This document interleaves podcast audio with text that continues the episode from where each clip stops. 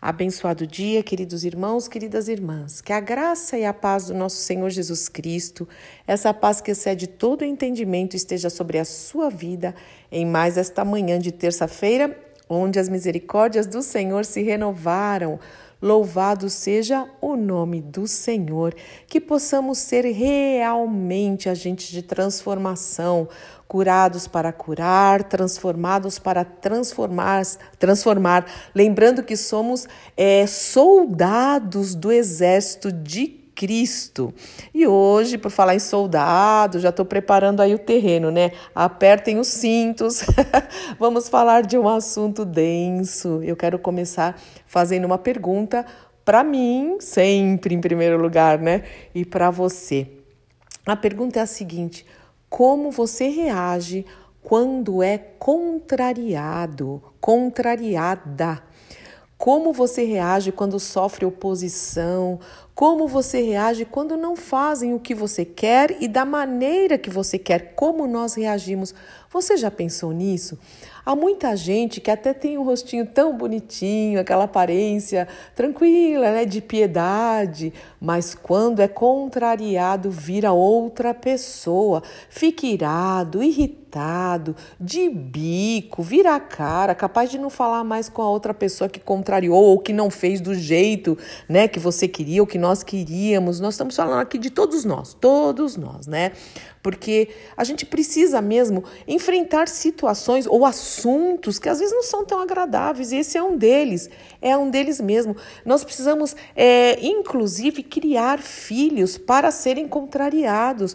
Muitas vezes a gente vê umas crianças muito mimadas, né, que não, não sofrem um obstáculo. Então, eu creio que desde pequeno os pais já têm que ensinar as crianças, porque elas vão estudar, vão trabalhar, é, vão é, ter amigos, tal, e aí uma criança que parece uma manteiguinha derretida, ela não sabe enfrentar nada, não sabe ser contrariado, aí vai ficar de lado, vai ficar de lado, não vai ser aceita, inclusive isso, né? E eu não estou falando ser aceita por caráter, eu estou falando porque tem que ser tudo do jeito que é. O brinquedo é meu, eu que escolho a brincadeira, brinca do meu, sabe assim? Eu, e se não, não, não brincar do meu jeito, então eu não brinco mais, e ainda levo a bola porque a bola é minha, essas coisas aí que você entende o que eu quero dizer. Então a gente precisa pensar um pouquinho nisso. E eu quero falar de uma frase que eu ouço muito por aí e que, antes de falar essa frase, deixa eu explicar aqui para deixar bem claro. Eu amo os animais. Eu amo a criação de Deus, porque foi meu pai que criou animais, as flores, as plantas, os bichinhos piquititicos, os bichinhos maiores, né? Eu gosto muito. Quem me conhece sabe o quanto eu gosto, muito, né? E brinco e falo, oh, eu quero abraçar todos eles, quero brincar com todos eles. E a palavra de Deus diz em Provérbios 12, 10. Um dia, quem sabe, a gente pode falar sobre isso. Olha só. O justo cuida bem dos seus animais, mas o, é, o cruel, quem maltrata, é, é, o Senhor chama de cruel, quem maltrata os, os animais, né? Então isso é muito sério. Inclusive em Levítico, o Senhor ensina que se um animalzinho do vizinho tivesse machucado, que a gente devia cuidar. Se a gente vê uma, um animal machucado, um animal perdido, o Senhor fala, leva para sua casa até achar o dono. Tem tudo isso. Lê lá no Velho Testamento está escrito. Porque Deus criou e nós somos responsáveis para cuidar da criação, né? E aí é um outro assunto, gastar água à toa, e e. Enfim, aí tem muita coisa para a gente conversar, tá bom? Mas não é o assunto de hoje. O assunto de hoje é ser contrariado. E se a gente não sabe ser contrariado pelos homens, né, muito menos por Deus. Às vezes a gente quer que Deus faça o que a gente quer e não. Às vezes ele vai falar isso não, já está escrito na minha palavra, isso daqui a pouco, espera isso, tudo bem, ok. E tem o meu sim, o meu amém. Mas por que, que eu falei dos bichos? Porque tem muita gente que diz o seguinte: eu prefiro bicho do que gente. E aí, né, a gente pode ver que quem fala isso talvez seja uma pessoa que não goste muito de ser contrariada. Porque, no geral, os bichinhos, eles se submetem a nós, eles fazem o que a gente quer. Do jeito que a gente treina, adestra, né? São fofos, são queridos, amorosos, a gente fala, são fiéis, mas a gente, é claro, eles não falam, eles não reclamam, eles não contrariam, diferente do ser humano, né? O ser humano tem opinião, ele fala isso eu quero, isso eu não quero, ele tem os seus gostos. Então, tem gente que prefere bicho, conviver com bicho. Mas não é isso que o Senhor nos ensina. Ele manda a gente amar a criação, mas ele fala que é para amar a Deus sobre todas as coisas, né? Primeiro e grande mandamento, e ao próximo, como a nós mesmos. Então, a, a, mesmos, né? Então nós precisamos realmente amar o nosso próximo da maneira de Deus, as pessoas, mesmo aquelas que nos contrariam. Será que a gente consegue manter a, a tranquilidade, né? o rosto suave, a meiguice quando somos contrariados, né? E vamos lá, vamos a palavra de Deus. Tudo tem que ser da, é, de acordo com a palavra de Deus. Eu vou ler aqui um texto que eu já li algumas vezes com vocês, e eu creio que a gente precisa colocar isso no nosso espelho, na porta da geladeira, em todos os lugares, né? Que fala sobre o amor segundo o padrão de Deus. Então o Senhor fala aqui que mesmo que eu fale a língua dos homens, dos anjos, e mesmo que eu tivesse o dom da profecia e entendesse todos os mistérios de Deus e tivesse todo o conhecimento e também uma fé maravilhosa a, que permitisse mover as montanhas. Mas se não for por amor, se eu não amar o ser humano criado à imagem e semelhança de Deus, de nada adianta eu ser toda essa gigante da fé. Não adianta. E ainda que eu desse tudo para os pobres, né? Tudo. É, e ainda entregasse até o corpo para ser queimado. É sério isso, né? Mas se não for a motivação, não for o amor, de nada adianta. E aí fala que o amor, aquele que ama, né, que é piedoso, é, que obedece à palavra de Deus, esse amor verdadeiro, ele é paciente, ele é bondoso. Ele não é ciumento, nem invejoso, nem presunçoso, não é orgulhoso, nem grosseiro. E aí, olha aqui a seguinte frase, eu estou lendo na NVT. O verdadeiro amor não exige que as coisas sejam à sua maneira. Olha aí, quando é contrariado, né? Ele, ele, ele se deixa ser contrariado, não precisa ser tudo da minha maneira, né? É, não é irritável, não é rancoroso, não se alegra com a injustiça, mas sim com a verdade. O amor nunca desiste. O amor não perde. A, o amor é, nunca perde a fé e sempre tem a esperança e se mantém firme. Sim, é isso que nós precisamos viver, que o amor ele possa ser, nós possamos ter plenitude deste amor. E aí será muito mais fácil enfrentar oposições.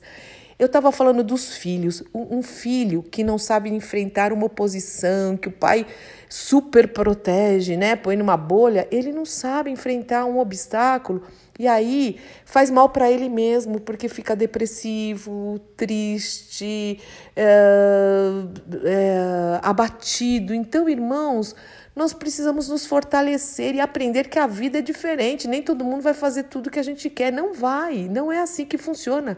Então a gente precisa realmente aprender a ser contrariado e a enfrentar isso com, é, com firmeza, com alegria, colocando diante do Senhor, é, com maturidade. Maturidade. Eu não estou falando só das crianças. Às vezes tem gente que já já está mais, já tem uma certa idade ainda continua tão imaturo, tão infantil, tão cheio de não me toques, tão cheio de mimimi. Vamos nos fortalecer a mente de Cristo. Irmãos, se alguém que foi contrariado, foi Jesus. Jesus foi muito contrariado.